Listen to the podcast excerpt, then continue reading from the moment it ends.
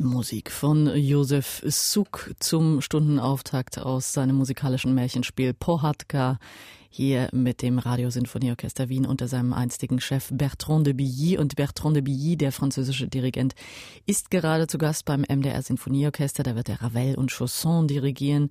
Die sehr selten zu hörenden Schauspielmusik zu Goethes Egmont mit Christian Brückner als Sprecher. Bertrand de Billy ist jetzt bei uns im MDR Klassikgespräch. Bertrand de Billy, der Weg zur Musik war bei Ihnen ja nicht unbedingt vorgezeichnet. Das Elternhaus eher, ja, ich sag mal, unmusikalisch, die musikalische Entwicklung. Also eine weitgehende Eigenleistung bei Ihnen?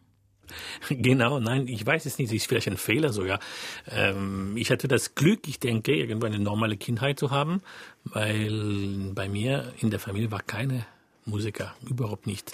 Äh, meine Eltern haben sozial gearbeitet für Behinderte.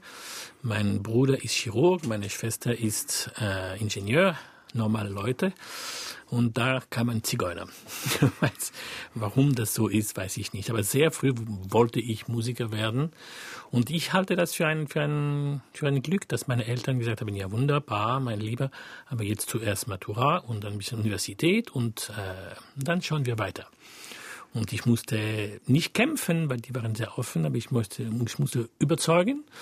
Und das ist auch schön so, weil ich bin nicht jemand, der ab äh, zehn Jahre sechs Stunden pro Tag irgendwelche Instrumente gelernt habe. Es ist auch gut so.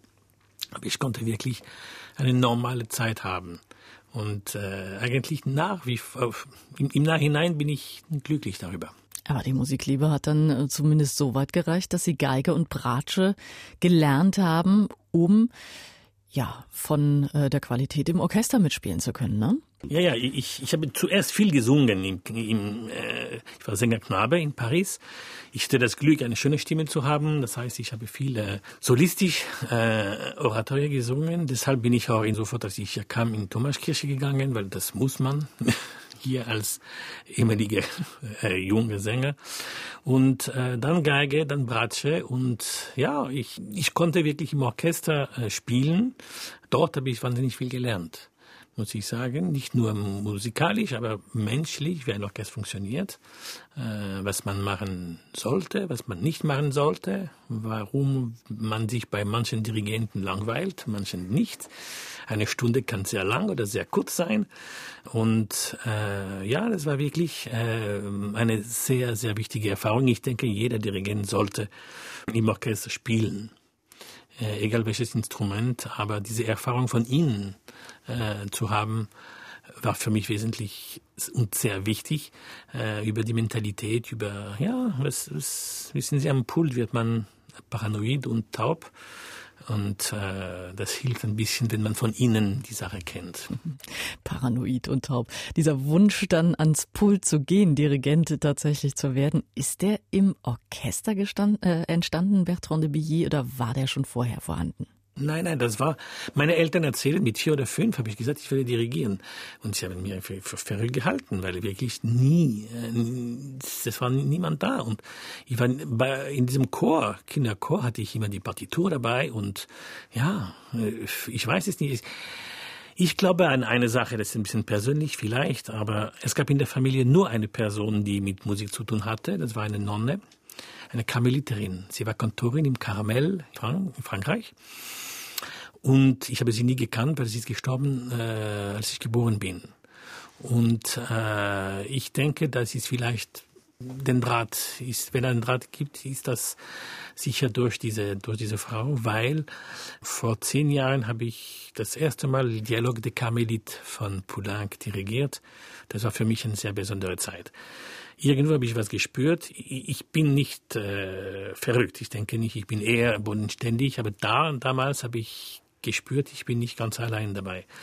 Und äh, das war eine Produktion im Theater der Wien und der Intendant äh, war nicht so für diese Produktion, weil er gesagt, ja, es wird kein, kein Mensch kommen. Und das war so ein Erfolg, dass wir zwei Jahre später wieder gemacht haben. Und irgendwo diese ganze Schicksal äh, 45 Jahre später, das hat mir zum Denken gebracht, ja, und als meine Mutter starb, habe ich einen Brief bekommen von, was gelesen wurde beim Begräbnis von dieser Nonne. Und das war quasi der Text von den Aria, von den Nonne in Dialog de Carmelit von Bernanos. Das ist der Text. Und ich war so berührt, weil das ist wirklich, ich hatte den Eindruck, ich habe vor mir Bernanos Briefe, ja. Und ja, das ist sehr persönlich, aber so, ich denke stark dran. Also gab es da vielleicht doch einen tieferen Drang zum Pult, also vielleicht nur den Wunsch, dirigieren zu wollen. Ja, aber wie gesagt, für mich, wissen Sie, es ist interessant. Äh, ich wollte nicht dirigieren, ich, ich, ich wollte vermitteln, ich wollte überzeugen, ich wollte irgendwo. Äh, es ist interessant auf Deutsch, das ist Dirigent, auf Französisch ist Chef d'Orchestre, das auf Italienisch ist Maestro, Englisch ist Conductor. Und ich, ich obwohl ich die deutsche Sprache viel lieber habe als die englische Sprache, ich bin eher jemand, der versucht, Conductor zu sein eine Richtung zu, zu, zu zeigen und nicht, äh, ich finde, ein Chefdorchester oder Dirigent ist etwas ein bisschen kräftig da drin ähm, und das war nie mein Wunsch, irgendwo dann was zu herrschen oder, oder Macht zu haben, aber irgendwo eine Überzeugungskraft zu, zu haben, wenn man denkt, ja, da habe ich was zu sagen und das zu vermitteln und die Leute zu überzeugen, dass die in der Woche äh, die Richtung ist diese. Das heißt nicht, dass nächste Woche die Richtung nicht eine andere sein kann. Und äh, für mich Musik zusammen machen ist wirklich das Schönste, was überhaupt nicht. Egal mit, mit Kinder, äh, ältere Leute, äh, berufliche Orchester oder Laien oder egal welches Niveau, ich würde sagen, die Erfüllung, wenn man zusammen was schafft, es ist unbeschreiblich. Bertrand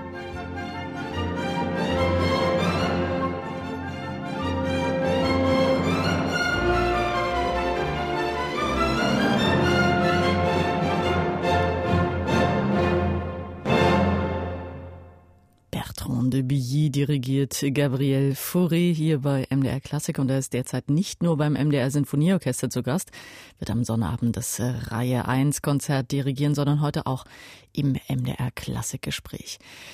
Bertrand de Billy, wir sprechen gerade über die Anfänge für Sie am Pult. Die waren ja nicht nur in Frankreich, sondern Sie haben sich dann bewusst für Deutschland entschieden und da ausgerechnet für Dessau. Wie kam denn das? Ich wüsste, ich würde es so gern wissen. Es ist wirklich, äh, ich war in Dessau, ich wurde in Dessau eingeladen in 92, um anzuspringen für ein Konzert. Äh, wie die Leute in Dessau an mich gekommen sind, weiß ich nicht, weil ich hatte in Paris quasi noch nichts gemacht. Äh, ich war jung, ich hatte ein junges Orchester, ich habe ein bisschen Orchester Cologne dirigiert und so, aber wie das gekommen ist, weiß ich nicht. Ich bin nach Dessau gefahren. Das war eine, für mich, eine, ich war so nervös, das war die Entdeckung einer Welt zuerst, das war in 92. Sie wissen, was, wie Dessau damals war. Und für das erste Mal in Deutschland, berufliches Orchester von diesem Niveau.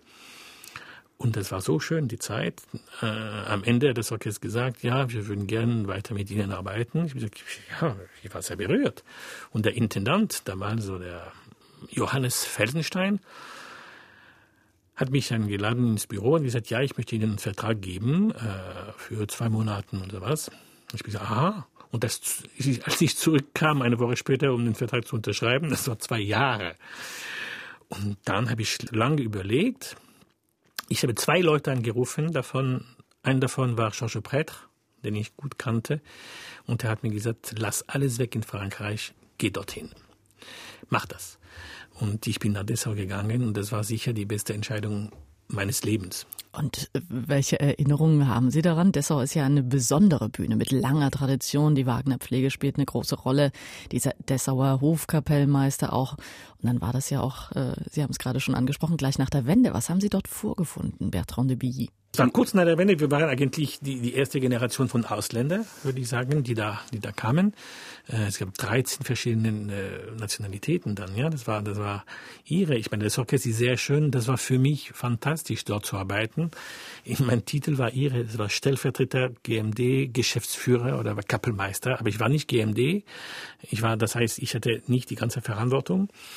Äh, aber zwei Jahre lang habe ich meinen Beruf gelernt. 13 neue Oper pro Jahr, Konzert Konzerte von ihnen auch, die, was das Leben von dem Orchester äh, anbelangt. Ich musste alles, alles als Geschäftsführer, ich wusste nicht, was das bedeutet, aber ich habe sehr viel gelernt. Und das war, das war fantastisch und ich war sehr berührt, weil das Orchester hat mich letztes Jahr eingeladen, als das, das Theater ein Jubiläum hatte.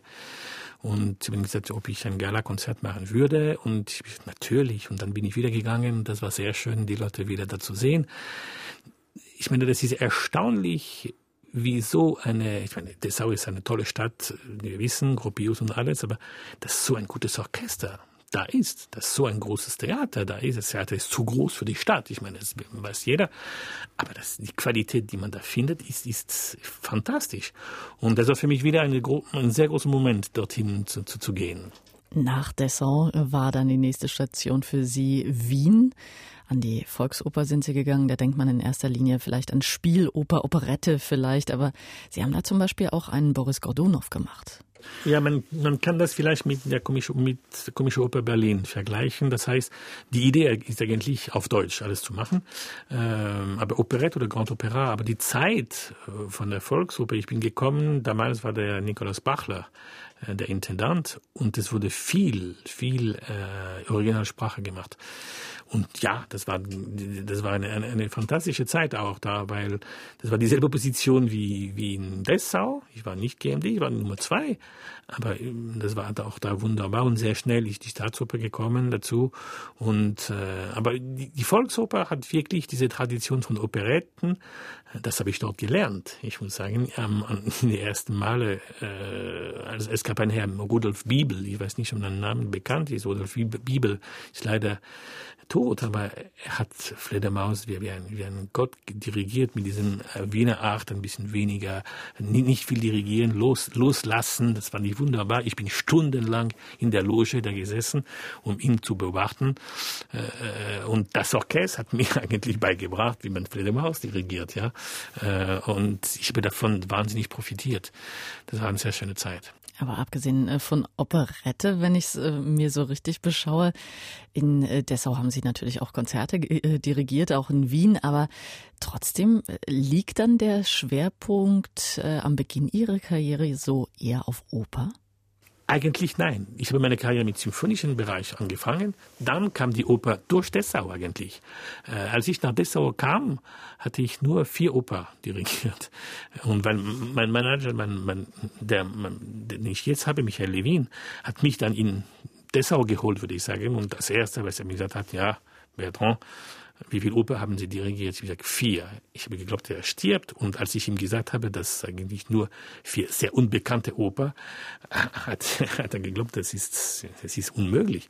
Äh, und dann, in Dessau habe ich dann wahnsinnig viel gemacht. Und danach habe ich immer ver versucht, einen Ausgleich zu finden zwischen äh, Oper und Konzert. Ich war jetzt zum Beispiel in Japan drei Wochen für Il Trittico. Jetzt habe ich vier Wochen Konzerte hintereinander. Dann gehe ich wieder danach an die Met. Äh, dann komme ich wieder für Konzert. Ich versuche, diesen Ausgleich zu haben. Dazu ein bisschen Kammerorchester, oft in Lausanne.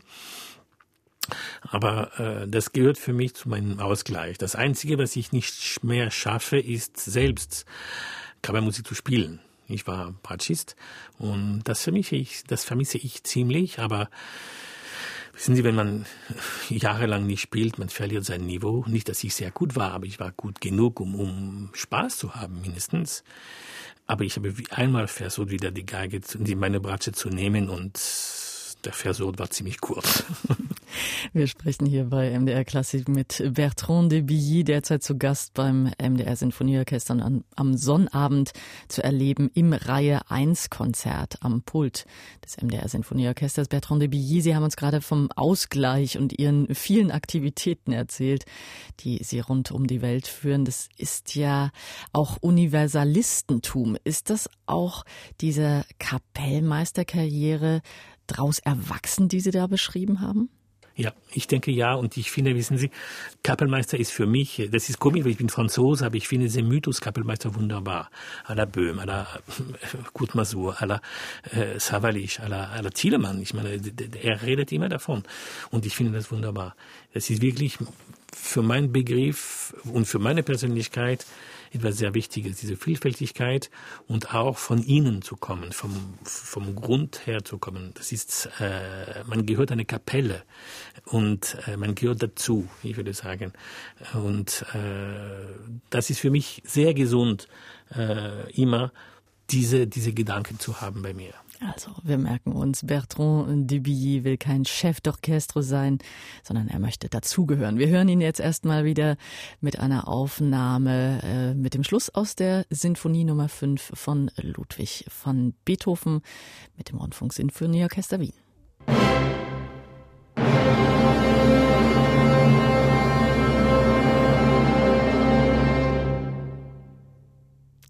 Wiener Radiosinfonieorchester unter Bertrand de Billy mit diesem vierten Satz aus der fünften Sinfonie von Ludwig van Beethoven im MDR Klassegespräch heute.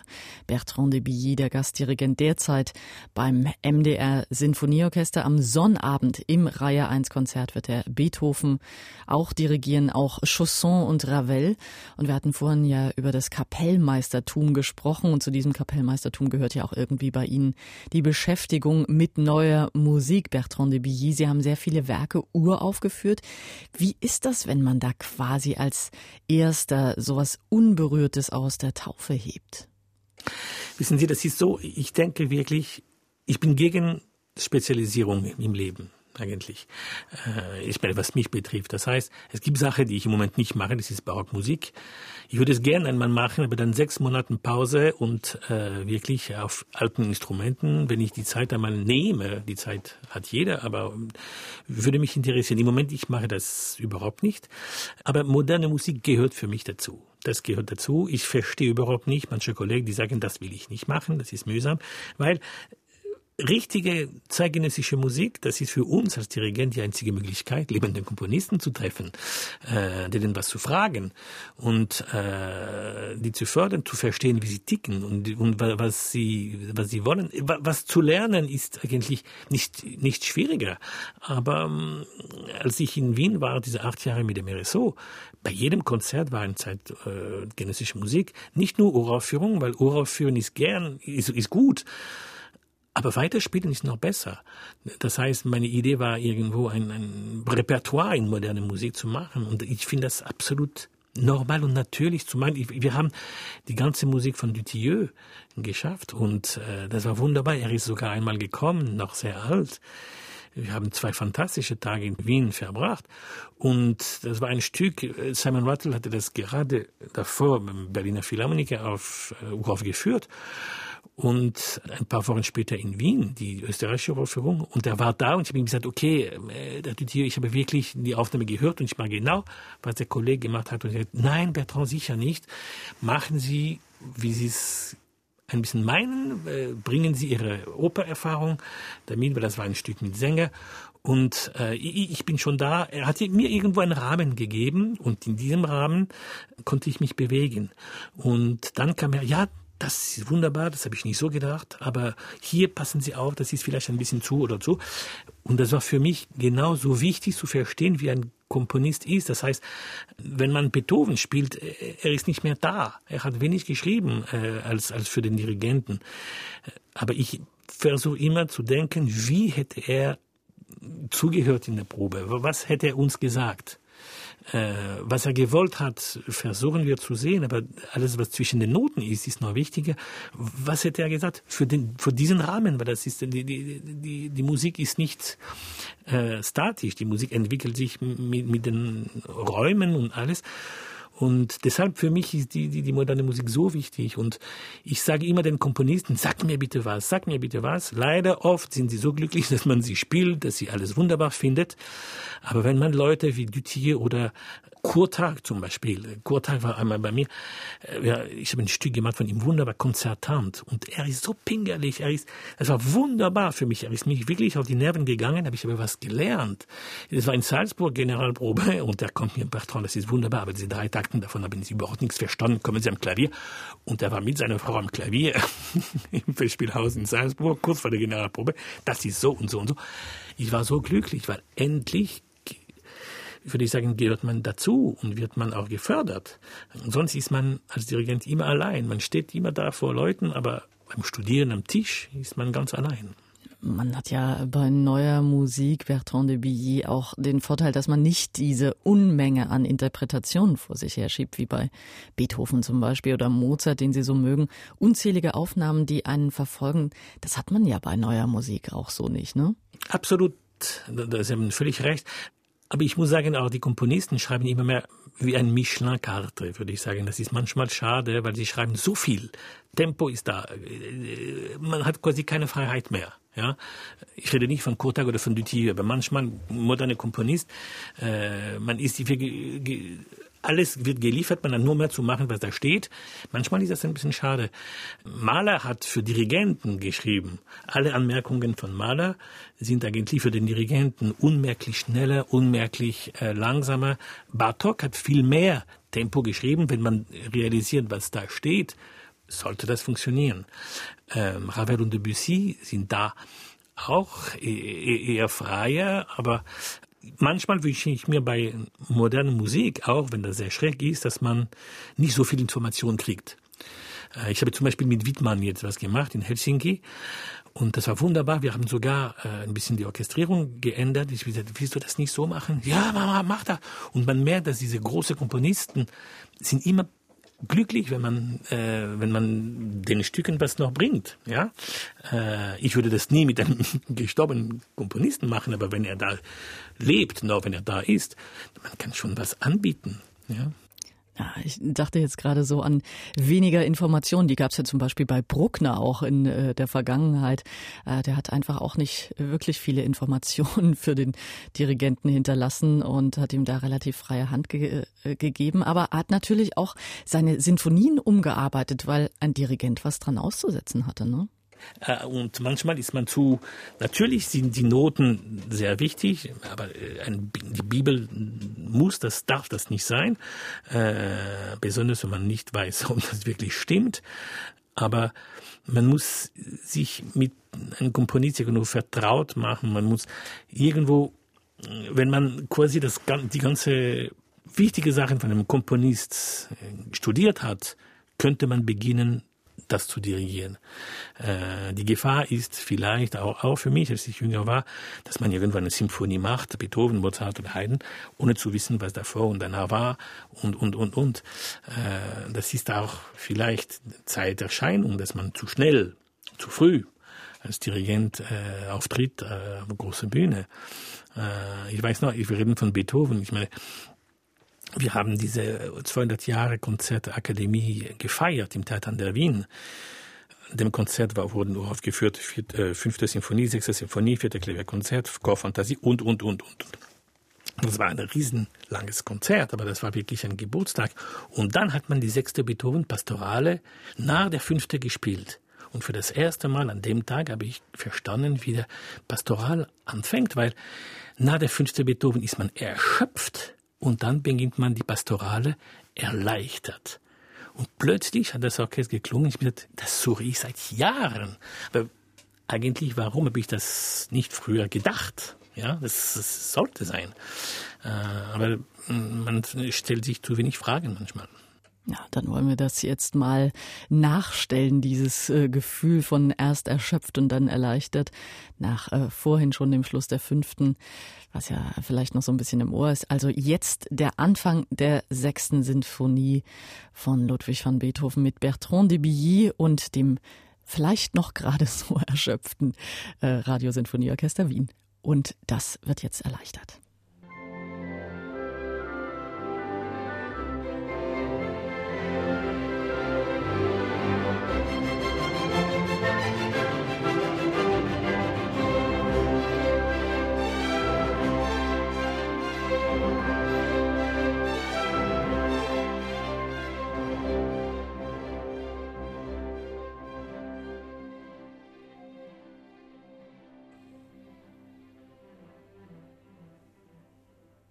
Ein wirklich kleiner Ausschnitt vom Beginn der sechsten Sinfonie der Pastorale von Ludwig van Beethoven, Bertrand de Billy. Heute im MDR Klassikgespräch. Sie haben zwei französische Werke auf dem Programm am Sonnabend jetzt. La Valse von Maurice Ravel und das Poème de l'amour et de la mer von Ernest Chausson. Beide ja eher selten auf den Programmen zu finden. Warum ist das eigentlich so? Lavals ist immer schwer zu wissen. Wenn ich Lavals mache, das ist immer am Ende von einem Konzert, weil ich finde, danach ist die Welt zerstört, geht nicht mehr. Das ist schwer, dieses Stück zu programmieren. Chausson, ich weiß es nicht. Das ist immer die Tendenz, immer dasselbe zu spielen. Von Chausson kennt man ein Poem für Geige.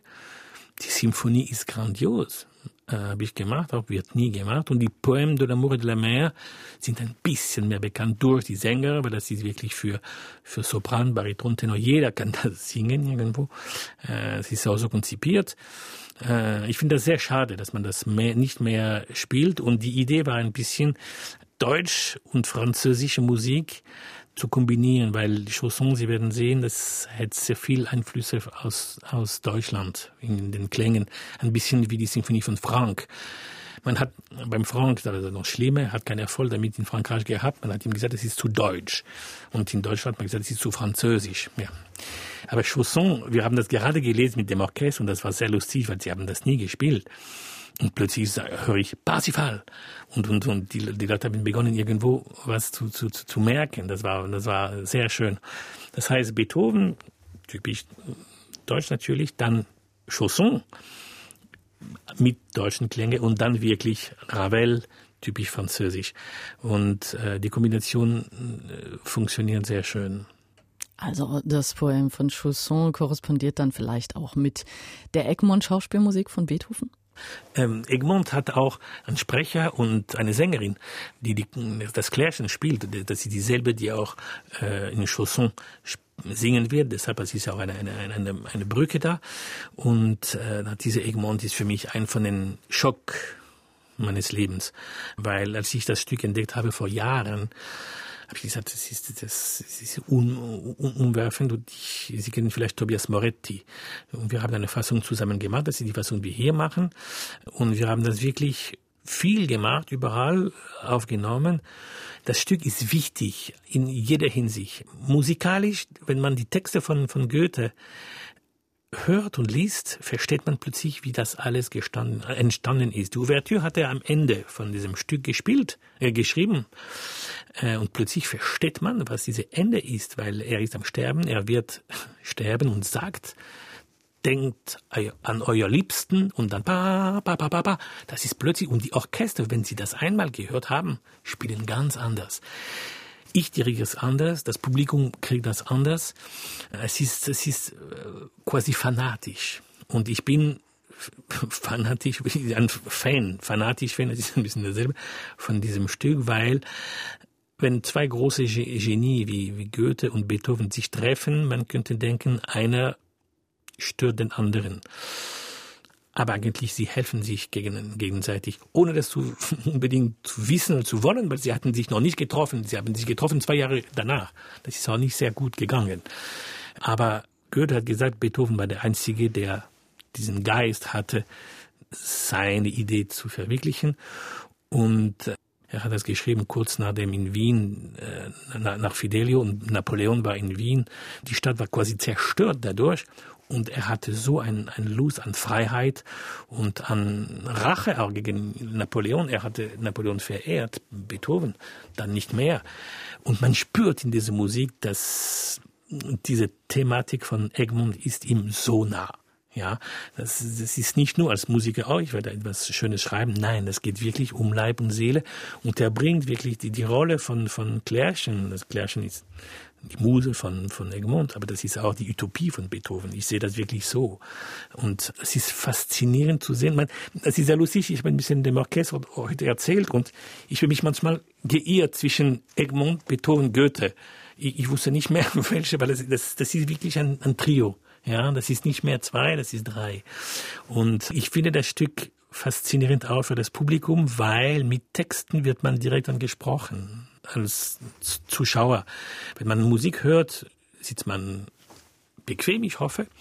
Aber plötzlich, wenn jemand da ist mit starken Stimme wie Christian Bruckner und sie anspricht, dann plötzlich ist man an der Kante und wird man gefördert, was zu hören und äh, mit etwas konfrontiert zu werden, das nicht unbedingt immer bequem ist, aber äh, das ist plötzlich sehr interaktiv.